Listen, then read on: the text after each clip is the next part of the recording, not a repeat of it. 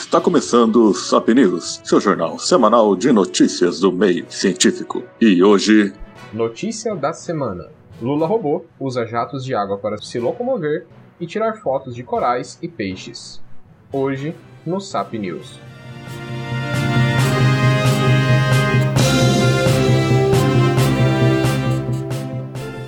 Galera, no Sap News de hoje, só quero deixar avisado antes de começar que houveram alguns problemas com o áudio, então a qualidade não vai estar tão boa quanto é de costume, porém fiz o melhor que eu pude, tá? Para conseguir trazer esses Sap News para vocês.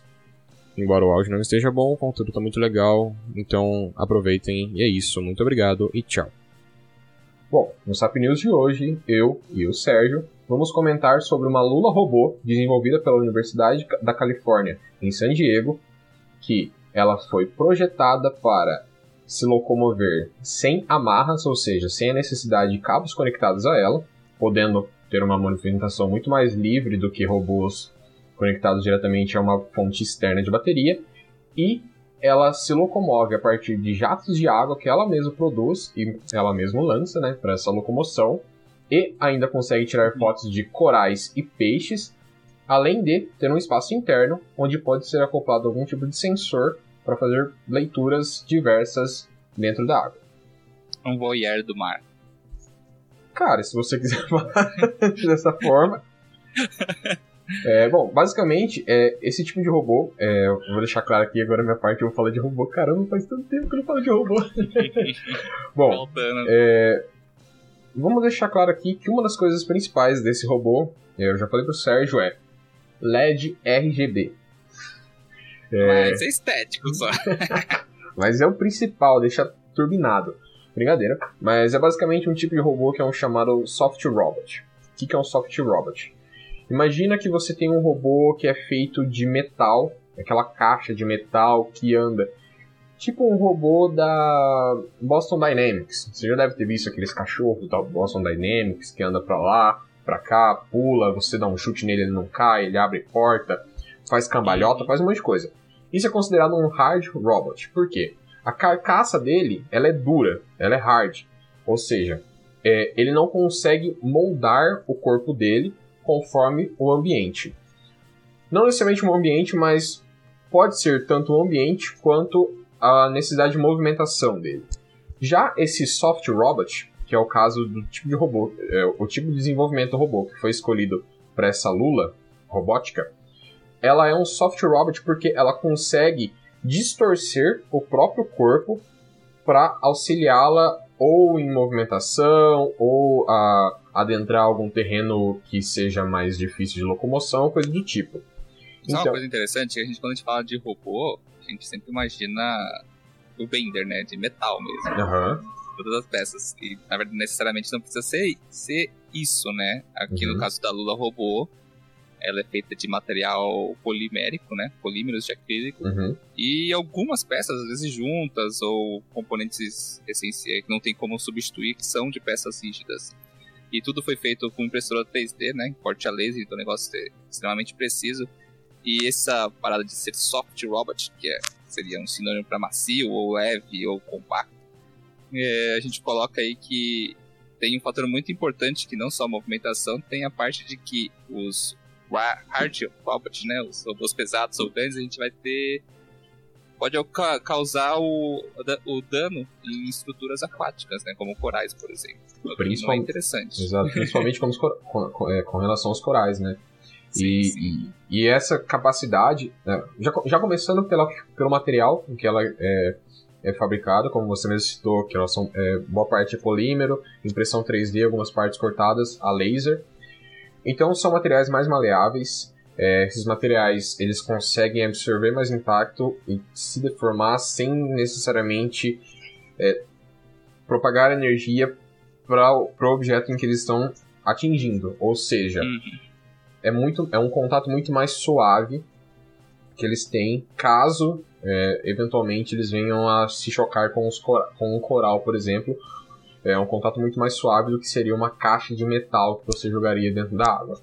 É, isso é, é muito... você jogar uma bola de boliche e uma bola de futebol. Tipo, as duas é. vão bater, só que uma vai absorver o impacto para ela uhum. mesma e a outra vai quase transmitir pra, completamente para o objeto que atingiu. É, um é um movimento inelá é, inelástico e o outro é. É.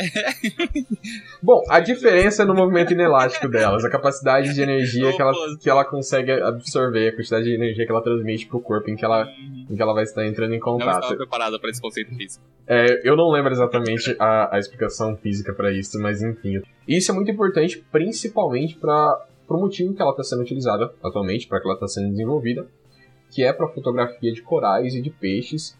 E, e uma coisa que é muito interessante é essa é, mimética biológica, ou seja, ela Uhum. a- o formato em que foi construído esse robô foi imitando a- o formato de uma lula. Realmente, por isso que ela é, um- é uma lula robótica, porque a, a for- a forma como eles desenvolveram a estrutura dela foi baseada em uma lula. E essa é uma parte da robótica que é muito interessante, que é essa inspiração, é, essa inspiração biológica, essa inspiração em em animais que a gente tem no meio ambiente e a forma como ao longo dos anos eles se ao longo da evolução e tudo mais eles se adaptaram para viver em determinado ambiente e daí você leva em consideração que opa se essa aqui foi a melhor forma a, é, uma a, a melhor forma de adaptação por exemplo Melhor forma anatômica daquela É. ele ser, é, se movimentar Aham. naquele ambiente, por que, que eu vou desenvolver algo do zero exato é, se eu posso copiar algo que já existe? Sim, e você já leva em consideração que assim, beleza, se essa for a melhor forma anatômica dele, significa que provavelmente é, o custo energético de movimentação dele é um custo energético baixo, né, por conta da, da anatomia e tudo mais, do que se eu desenvolvesse um robô com uma estrutura totalmente diferente e buscasse que ele vivesse num ambiente, é, por exemplo, aqui nesse caso seria um ambiente aquático, se você desenvolvesse um robô se inspirado num leão, por exemplo. Sim, ó, vou falar pra você que assim, é, não, isso aqui não é uma inovação dentro dessa área de biomimética, porque ela é estudada em diferentes campos já. É uma coisa que vem tomando força porque você usar exemplos já existentes, por exemplo, um robô com pernas de aranha em vez de rodas. Qual que seria a diferença? A eficiência de movimentação, por exemplo, dentro, ou a perca de desgaste do material, é bem interessante. Os do Boston Dyna, da Boston, como é o nome? Boston Dynamics. Bo- Boston Dynamics, é, robôs em formas de cachorro. É uma forma de, de biomimética, porque ali tem todo um, por exemplo, de equilíbrio e centro de gravidade que faz com que aqueles robôs não caiam, quando caiam consigam se levantar com facilidade, por exemplo. É, até próteses é, robóticas de membros amputados, por exemplo, são completamente baseados na, na, na anatomia do, do real, né? Do humano, porque aquelas fibras musculares sintéticas e tudo mais, porque a gente tem um ganho energético ali muito maior do que você desenvolver uma, uma coisa mais rígida e do zero, sem levar em consideração o que já tem, né? Que são anos de evolução e seleção natural trabalhando ali. Uhum. Uma coisa bem interessante é que tem já outros robôs em outras áreas, pra você ter noção, existe até robôs para voo, simulando insetos e borboletas que, em vez de planarem, né, como a gente tem as peluzinhas de papel, por exemplo, ou os aviões que a gente usa comerciais para voar, existe robôs que voam, que batem as asas, é super legal. Então tem protótipos bem bacanas que estão demonstrando isso. Uhum. É, É, só pra fazer um ponto nisso aí, de o quão antigo essa questão da, da biomimética, da Vinci. antes disso, Ícaro, a lenda de Ícaro, em que ele Ah, constrói asas e pra voar igual um pássaro. Em que Só o pai dele, o pai, sol, né? é, o pai dele constrói asas pra ele conseguir voar igual um pássaro e fugir da ilha lá. Enfim, mas tipo, é realmente algo muito antigo essa observação do, do que a natureza traz, essa tentativa de, de adaptação, é, de trazer coisas benéficas para a humanidade, ou coisas que a gente poderia utilizar, tomando como base é, o nosso ambiente externo, a nossa fauna, a nossa flora, por entender que eles são os mais bem adaptados aquele ambiente, então é muito interessante você usar eles como base para conseguir desenvolver suas coisas. É, você me lembrou de uma coisa bem legal. o- Se você pegar algumas das invenções de Da Vinci, ele tem uns aviões lá que batem asas. Tipo, não funcionou, claro, naquela época, porque também não Aham. tinha material necessário. Madeira e papel não funciona muito bem pra voar, né? Fala, fala isso pro. Santos Dumont. Não, mas Santos Dumont, ele conseguiu ali, não foi o mesmo princípio de bater asas, foi de. Mas ele conseguiu, hein? Mas foi papel e madeira. Foi papel e madeira. É. Cara, ah tá, mas o que que ganha nesse polvinho aqui? Na Lula, né? Na Lula aqui, robótica. O, a vantagem dela ter esse. Eles não escolheram o polvo ah, só porque o Lula, né? Teve um cefalópodes, digamos assim, estrutura dele pra. Por, por acaso, assim, né? Eles fizeram todo um estudo de mecânica de fluidos, que é bastante interessante esse esquema de é, direcionamento e impulso por, por, por jatos d'água, né? Ele é igualzinho da Lula. Lulas e polvos eles usam impulsos por jatos d'água como se fossem motorzinhos. Eles têm uma bolsa dentro que eles inflam de água depois injetam por um, uma única saída que impulsiona eles. É, outra coisa é que agora, aí, por enquanto, isso daqui ainda tá num protótipo, assim, mas tá indo bem legal. A gente vai ver, vamos ver se a gente posta o vídeo no Sapiens pra galera ver uhum. como é que é. Mas o que possibilita isso? Que os tentáculos no, no, no animal, por exemplo, faz com que ele consiga mudar a direção muito rápido. Funcione como lemes, por exemplo, né? Mudar a direção muito rápido e fazer curvas bruscas ou parar de uma vez, né? Ou reduzir a velocidade. E dá, o que dá a ele uma, uma uma liberdade de movimento muito, muito boa dentro da água, né? Uhum. E até fora, às vezes, tem uns vidinhos. Então, o, o, o conceito é o quê? Aqui eles estão tomando como inspiração, mas agora vai ter alguns anos de desenvolvimento e andando de mão dada com a robótica, vamos ver onde isso vai chegar, porque é muito legal. Sim, com certeza. E, bom, falando um pouquinho dessa questão do princípio de movimentação dele, é, como que você se por exemplo, um ser humano nadando, você vai mexer sua perna, vai causar uma propulsão, né? É, você vai estar tá lá, é, ação-reação, você vai fazer um movimento contrário lá e pelo deslocamento da água e você vai para frente. O que, que eles pensaram para desenvolver esse robô? Basicamente, é, o sistema de locomoção dele é uma bomba d'água. Como assim uma bomba d'água? Ela tem uma entrada e uma saída. Ela vai ter um recipiente em que ela vai é, adquirir a água, ou seja, a gente está dentro do mar, né, não é muito difícil você adquirir água. Então a água entra por esse, por esse bocal. Dentro desse bocal, ele comprime essa água, aumentando a pressão dela, e libera toda essa água interna por uma saída menor do que o, do que o, o local de entrada. Ou seja, essa pressão que uh, o, essa bomba causou dentro de, dessa água, vai causar, na hora que a água é liberada, você vai liberar essa água para trás, né? Ela causa esse efeito de propulsão, mais ou menos nos, igual é o bater de caudas, não, bater de o que que é o, o que que o povo, o que que a Lula tem?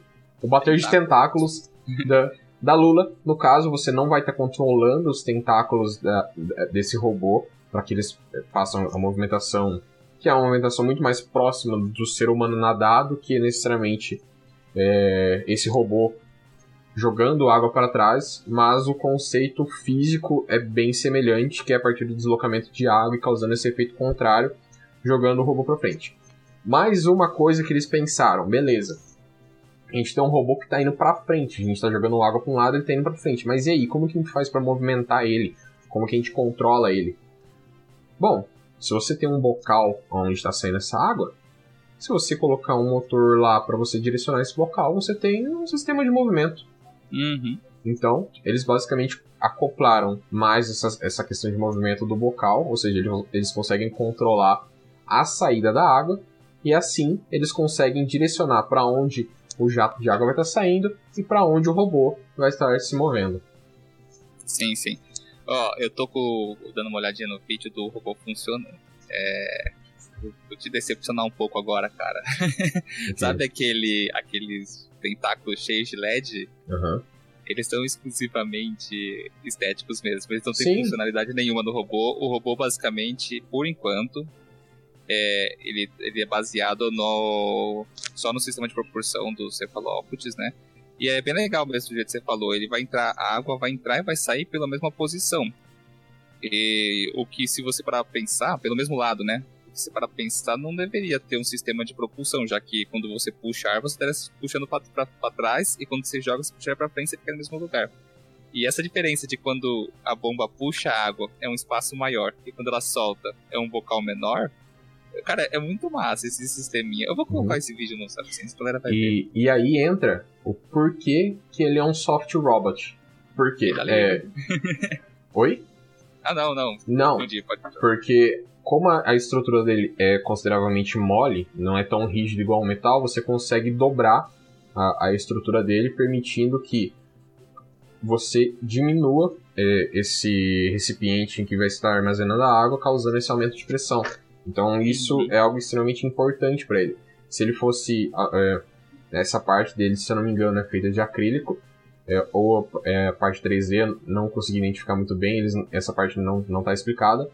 Mas basicamente você consegue fazer essa modificação da, da do formato, né, da, da estrutura dele, para diminuir esse recipiente em que está sendo armazenada a água, fazendo com que a pressão aumente e você consiga ter essa propulsão.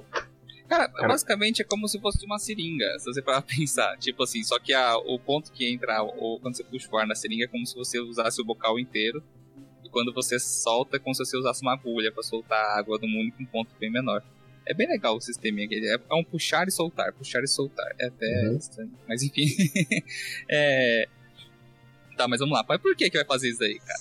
Qual que é o sentido disso daqui? Porque a gente já, já tem os robozões super maneiros, né? Têm garras e tem tudo mais. Esse daqui não vai ter só uma câmera no sensor. Cara, é assim. Isso é um protótipo. Já, vamos começar por aí, né? Isso é um estudo, um protótipo. Hum. E, e eu acho que um dos primeiros porquês é aquela questão que a gente sabe muito mais da Lua do que do que tem no fundo do oceano. Pior que é verdade. E, e, e esse é um problema muito grande para a humanidade. Você não tem uma tecnologia. Você não tem aquele breakthrough, breakthrough tecnológico que fala assim, não, isso aqui vai ajudar a gente a mapear todo o nosso oceano, por exemplo, o fundo, uhum. o, o, fundo do, do, do oceano, tipo, conseguir descobrir todos, tudo que tem lá e etc. E por isso é necessário é, essa tecnologia. Então é aquela questão. No momento, ela não está ela não está sendo utilizada ainda necessariamente para estudos tão profundos. É, né? ela é porque... foi testada no, uhum. no aquário em laboratório e uhum. depois no, no tanque de aquários de San Diego também, que, é no, no, não no aquário do laboratório, mas o aquário municipal de San Diego, né, que é bem grandão. Uhum. Foi testado lá, então. E tá sendo promissor por enquanto, né? Sim. Vamos ver. Mas o, o que eu queria, quero dizer é que assim, se ainda não tem esse teste em é, locais tão profundos, porque no momento a tecnologia que eles estão utilizando, principalmente para a construção da estrutura do robô, ela não suportaria pressão. Sim. Só que tem uma questão interessante. Você sabe que é, é cefalópodes, né? Uhum. Você sabe que existem cefalópodes em regiões muito profundas do oceano. Então, eles são molinhos. Por quê? e não só por isso. A estrutura que eles utilizam para locomoção é uma estrutura que é consideravelmente eficaz hum. para ser utilizada em, em regiões mais profundas. Então é algo interessante, principalmente porque a gente falou, questões energéticas. Imagina, de que adianta você construir um robô super sensacional Colocar e... o James Cameron lá dentro e ele conseguir ficar tipo 10, 20 minutos embaixo d'água. Sim. Então assim, não que isso não seja uma coisa boa, é uma coisa muito boa. Só que essa questão energética é uma questão que é muito interessante e deve ser levada em conta, porque é algo que você é um diferencial muito grande. Você... É que o pessoal prefere reduzir o custo e quanto material pode mandar lá para baixo para análise, por exemplo, se você tiver uma eficiência melhor o que compensa você ter um robô muito mais dinâmico, que possa ficar horas a lá, é, que possa mapear, estudar e dar, trazer bem mais material pra gente poder estudar revisado, que você ter um, um baguazão de um robô extremamente caro e que se corre o risco de dar algum pane lá embaixo, ter que perder o robô e tudo mais. E para ficar minutos, às vezes algumas horas, poucas horas lá embaixo. Não, não compensa. Tem aqueles robôs que ficam horas e horas trabalhando, só que esses robôs são conectados, né? Ele tem um cabo uhum. que desce junto com ele ali também para segurança, o que também reduz muito a mobilidade dele. É, Daí é complicado. Se ele for fazer um 360 ali rápido, ele não consegue. Então, se passar um animal, por exemplo, interessante, que estejam vendo ele ir para trás do robô, até você conseguir fazer essa curva, esse 360 direito, assim, já, já tá, já foi, já, já nem sabe mais onde tá o bicho. Então é interessante essa parte de tecnologia de você desenvolver máquinas mais compactas, mais ágeis e mais a, a, autônomas, né, digamos uhum. assim. O único lado ruim é que um dia a gente vai chegar na Fossa das Marianas, vai descobrir o círculo de fogo e daí vai começar, vamos ter que construir barreiras e robôs gigantes que vai ser cada vez pior. Ué, mas a gente já vai estar com uma evolução robótica muito grande para construir. a gente pode construir um robô gelatina. Não é. Porra, cara, um, um, um como que é o nome do bicho? Um Poring gigante, pra quem jogou Ragnarok. É... Isso aqui me dá uma, uma ideia, um conceito bem legal. É, agora vamos fazer hipóteses, vamos viajar um pouco nas possibilidades daqui, né? Robôs compactos, é, mais baratos e materiais mais é, mais baratos também, né? Que, que tornam eles mais maleáveis, que quebrem com menor com, com menor e quebrem com maior dificuldade, digamos assim. Se você tem um robô autônomo que fornece dados e ele consegue ter uma bateria Agora só falta fazer um sisteminha que ele recarrega essa bateria de alguma forma, sei lá, solar. Suba na, superfície e se recarrega, inventando aí. Você pode fazer uma, um sisteminha de que você solta um, um, umas milhas de. uns milheiros de robôs no mar, por exemplo, e ele sai mapeando, fazendo dados e imagens, e por um bom tempo ali, sendo automaticamente, né, sendo autônomos, gerando dados constantemente, cara, sem afetar o meio ambiente, porque eles são feitos para para danificar o mínimo possível qualquer estrutura, né? Uhum. Isso é uhum. interessante. E também fico pensando na exploração das futuras luas de Europa, por exemplo. Sim, sim. E, e vai aquela questão. Imagina que daqui a uns tempos você coloca uma inteligência artificial nesse robô. Sim, não, mas é, é que negócio. Eles vão compactar a tecnologia. É que nem aqui. É, o maior medo dos caras, foi até citado aqui, foi é, como é, selar, né, manter a permeabilização dos componentes eletrônicos com uma carcaça tão simples, digamos assim, tão leve, tão propensa assim a, a dar algum problema pra, uhum. pra, durante a segurança, né? Tanto que tem bateria, câmera e sensor ali dentro. É... Com o desenvolvimento dessa tecnologia, com o protótipo passar para outras fases e avançando, sempre tem aquela parceria com outras linhas de pesquisa que acabam se correndo trabalhando juntos, produzindo cada vez mais. É o que acontece, por exemplo, com o Elon Musk, que faz aquele, aqueles eventos dele para captar é, propriedades intelectuais diferentes em vários setores, para depois compilar tudo num único ponto, né?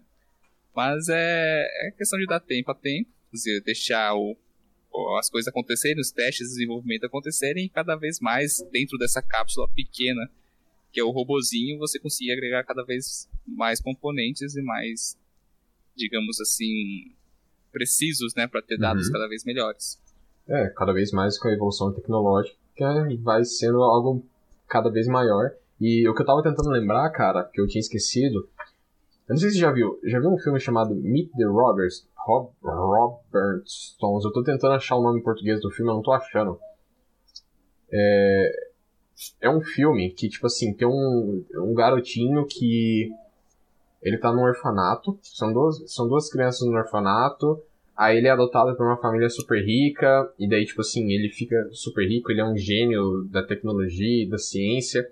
E só que daí acontece um negócio e, tipo, tem um super vilão no futuro. Eu vou te mandar uma foto aqui do cara. Deixa eu ver. Eu vou ver te, se eu lembro. Eu vou te mandar uma foto aqui no Discord. Puta que pariu, eu sei do que você tá falando, mas não lembro. Eu, eu não consigo. Eu sei, mas eu não, eu não sei. Ao mesmo tempo, sabe? Eu sabe? sei, eu já, uhum. eu já vi esse cara em algum lugar, mas eu não sei na onde. Então, esse robô me lembra. É, esse, o, o, vilão do filme, que é um, um, cara que ele usa uma roupa toda preta, ele tem um chapéu. Uhum, que o chapéu é dele é um robô. É, é uma robô aranha. E o robô aranha dele, tipo, tem as patas para locomoção e tem uma câmera. E, tipo, esse robô, a primeira vez que eu vi, foi a primeira coisa que me lembrou foi disso. E depois eu me lembrei de um outro filme. É... Só que eu não consigo lembrar o nome do filme agora também. Megamente.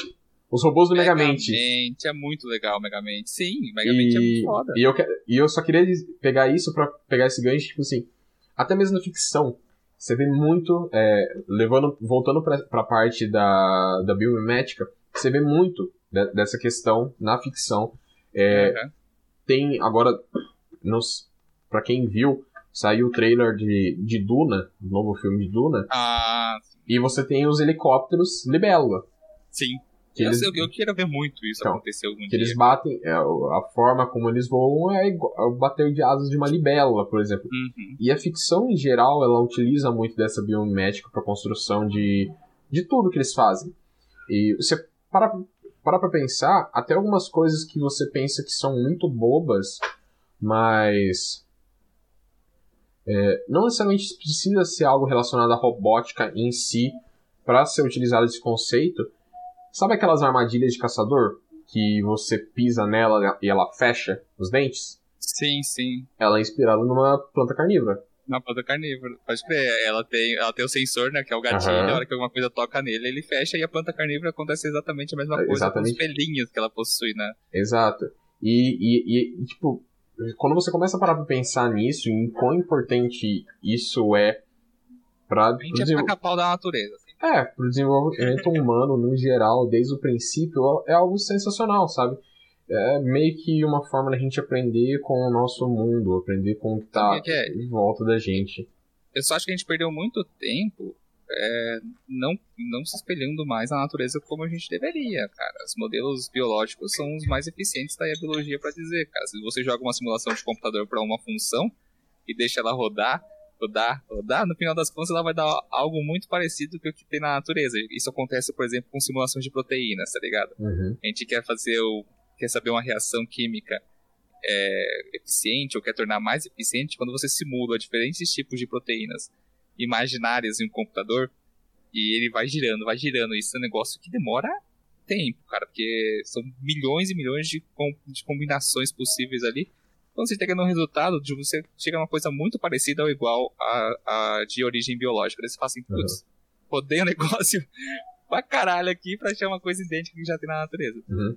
Daí, cara, é, é, é- é vivendo e aprendendo. Parar de, de, de achar que, é- que a gente é melhor que, a natu que é melhor que o resto e começar a olhar pro, pro, pro que a gente já tem, né? É, eu acho que o, o maior desafio, né, agora é você conseguir fazer esse. Como, como- calma aí. O maior desafio é você conseguir fazer essa modificação necessária, porque Uhum. para funcionar é, esse conceito biológico, essa a forma adaptativa do- dos, dos seres vivos, é, dos animais, por exemplo, da, for- da forma anatômica deles, de fazer funcionar com a tecnologia que a gente tem hoje em dia. Porque a gente tem limitações muito grandes. Sim. E, e, e eu- e esse é o, ma- o maior X da questão, porque a natureza é tão foda que mesmo com toda a tecnologia que a gente tem hoje em dia, a gente não consegue imitar anatomicamente o funcionamento de muitos animais. Sim, não, é porque assim, você. Vamos lá, a gente tem uma escala de trabalho muito limitada. Quando a gente fala de movimento de um animal, mexe o seu dedo. Quantos filamentos musculares foram envolvidos nesse movimento do dedo, nessa precisão, né?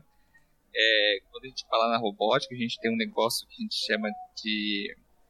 Como que é o nome? Rei? Quando tem uma prótese mecânica e ela pega com delicadeza e a outra pega e quebra, tem um, tem um nome Uhum. certo para essa, pra essa pressão. Não sei se é tato, se é sensibilidade. Mas ela tem uma sensibilidade maior, você pode usar essa É, palavra. Você pode usar é um como sensibilidade.